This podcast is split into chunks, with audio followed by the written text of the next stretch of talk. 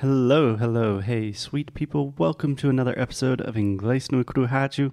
My name is Foster. As always, I am here with. Alexia. Hello, Foster. Hey, Alexia, how are you doing today? Happy January! I'm gonna say that for the first episode, so get used to it. Okay. Happy January 2021. Yeah. So, today we are continuing our conversation about a year in review of 2020. And this is part three. Is that correct? I think so. Okay, this is part three. So, in the last episode, we stopped kind of at the moment that we realized okay, I'm in the US, Alexia's in Portugal. Portugal's going into a pretty severe lockdown, Yeah. and we don't know when we are going to be able to see each other again. Yeah.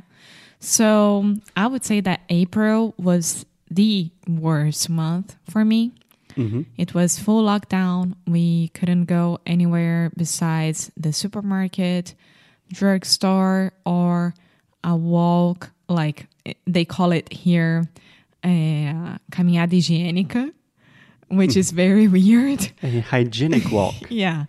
So, for example, if you have a pet, a dog, you could go outside with the dog, but you couldn't walk um, more than a kilometer away of your house. yeah, And the same as for, away from your house. Sorry, sorry. yeah, and the same for, for example, my dad. If he wanted to go outside and walk because he needs um, He needs to get some exercise. Yeah, he would have to stay on the surrounding area, hmm In the surrounding area. in the surrounding area. And it was a time that we didn't know much. We still don't know much about the virus, but that time we had no idea. So I would go to the supermarket with gloves, masks, and I would like come back home. I wouldn't even hug my dad. I would go directly straight to take a shower, put my clothes in the washing machine, and all of that. Yeah. I still don't think if we have that much information about exactly how the virus travels and is spread.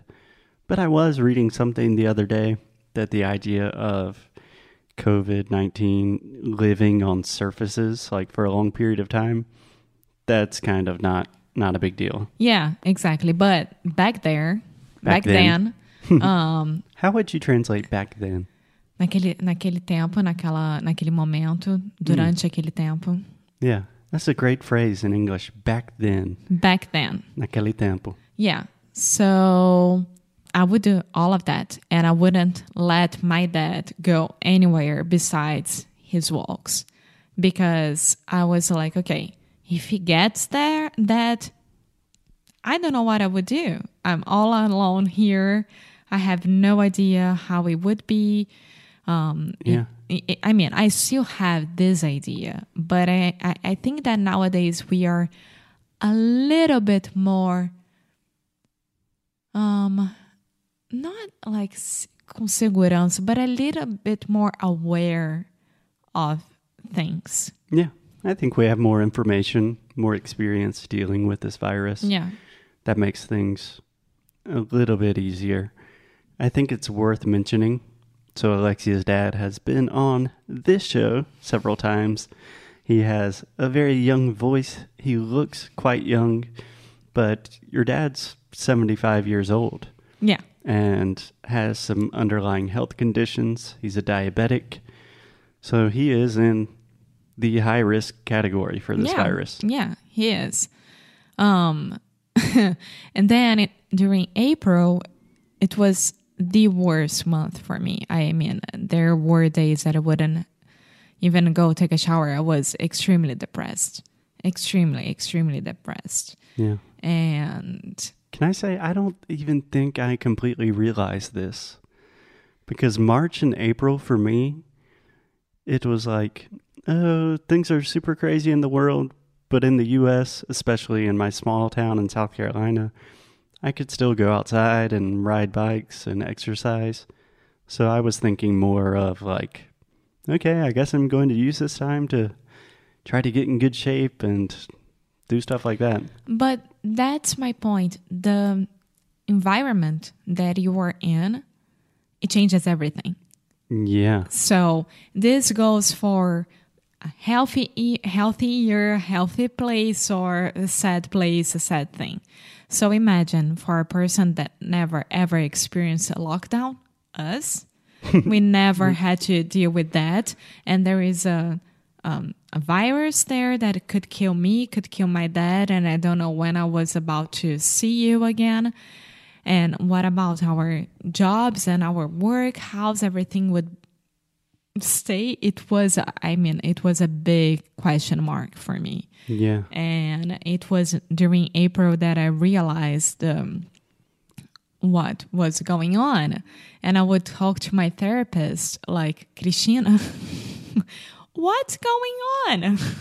and she was like, Alexia, we don't know.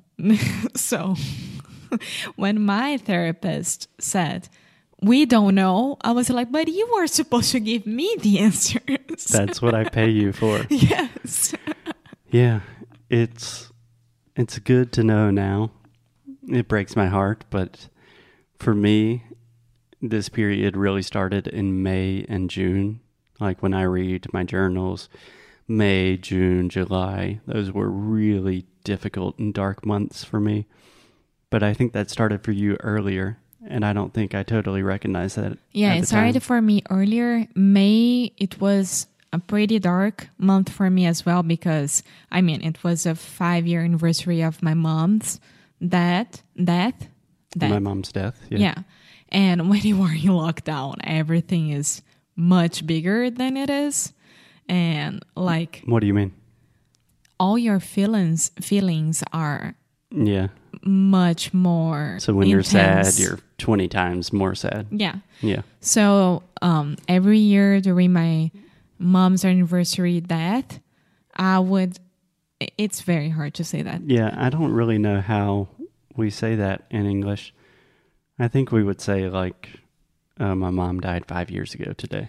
Yeah. So during this day, I would go outside, go to a park, do something really good and really fun that I know that she would appreciate. And this year, uh, this year, two- 2020, Last I- year, yeah. that shitty year. I couldn't. I had to stay inside, and it was horrible, horrible, horrible, horrible. And it was when I I realized that okay, my dad was amazing during all the lockdown time.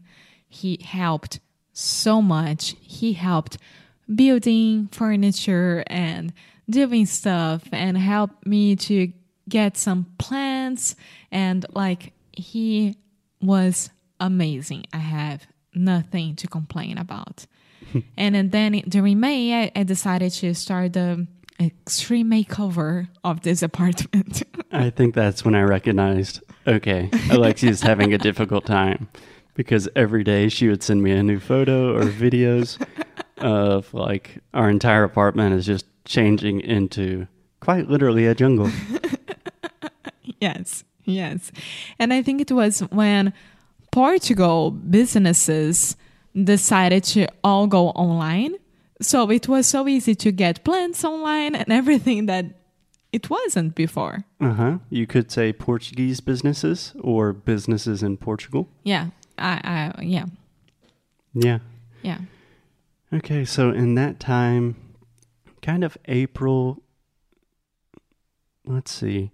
April it was your mom's birthday. Yeah, which was really difficult. That was her first birthday without her dad. But it was still kind of in that phase of, oh, we don't know what's going on. And I'm a person that really, really appreciates and likes to have time for myself. Mm-hmm. So all of a sudden, I had like 24 hours a day living with my parents in the same bedroom where I went to, to high school and elementary school and everything. But I had like some guitars there and instruments and a lot of time for myself. So it still wasn't that difficult yet. I think it started getting really difficult when I recognized, uh, I don't know when I'm going to see Alexia again. Yeah. I don't Yeah. know if it's going to be this year, next year. Anywhere in the middle of the um, residency process. Yeah. So we started. We never talked about this. Oh, the, we haven't talked about this on the air? never ever. Oh, my goodness. okay. So, you guys remember when we went to DC uh, in 2019, the end of the year to, of 2019? It was because Foster was starting his residency process to become a Portuguese resident. Yeah. So, long story short, we started this process. I think we really started it in October of 2019. Mm-hmm. And then in, if I'm not mistaken, October of, no, November of 2020, I officially became a Portuguese resident. Yes. So it took a very, very long time, but that was a huge pain in the ass because we were working on this process for a long time. It's super bureaucratic. It cost a lot of money, very stressful. And then COVID happened, and all of the embassies and consulates just shut down. Yes, and they denied your application, remember? Oh, so, yeah. in the Oh. middle of everything, we got the news that Foster got denied um, his residency um, application. And then it hit us in a different way because, like, okay, now he really can't come to Portugal. Like, Yeah. he won't be able to come to Portugal at all. And then I was like, no, Foster, wait a second. Let's see how it is. Let's talk to the Portuguese embassy in DC because we need to understand why it got denied so we can fix that. Yeah. So there were a lot of ups and downs. I had completely forgotten about this part of this year. so much happened in 2020, most of it bad, but there were some good points. But I forgot that we have not talked about this entire process of residency and becoming a resident of a new country. It's a crazy process. I look forward to sharing that story with you guys, and I think that's a good place to start tomorrow. Okay, perfect. Okay, guys, thank you as always for following us on this crazy journey. We hope that it brings you a little bit of comfort, a little bit of escape, perhaps, from The reality. the difficult reality of uh, just the nature of life nowadays. Anyways, as always, keep up the good fight. and lose well. Bye. Talk to you guys tomorrow.